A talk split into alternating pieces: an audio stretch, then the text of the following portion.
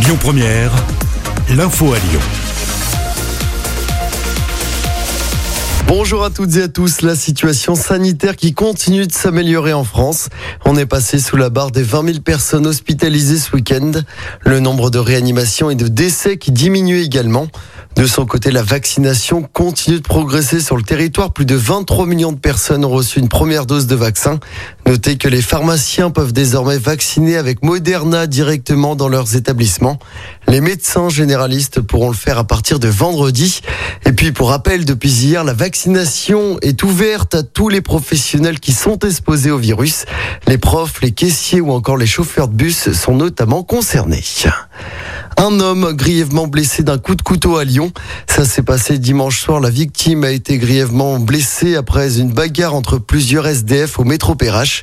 Selon le progrès, l'un d'eux a sorti un couteau et donné un coup au thorax de la victime. Son pronostic vital était engagé.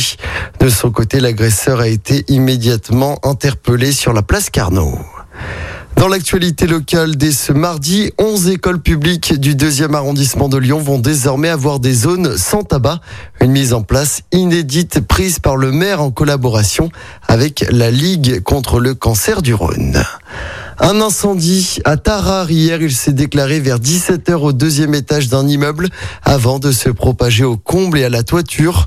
Aucun blessé n'est à déplorer. Une cinquantaine de pompiers ont été mobilisés sur place. 14 personnes ont tout de même été évacuées. Un mot de sport pour terminer en basket. L'Asvel vise une dixième victoire d'affilée en championnat ce soir.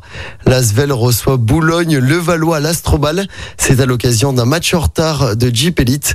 Coup d'envoi de ce match à 18h30 avec du public. Écoutez votre radio Lyon Première en direct sur l'application Lyon Première, lyonpremière.fr et bien sûr à Lyon sur 90.2 FM et en DAB+. Lyon Première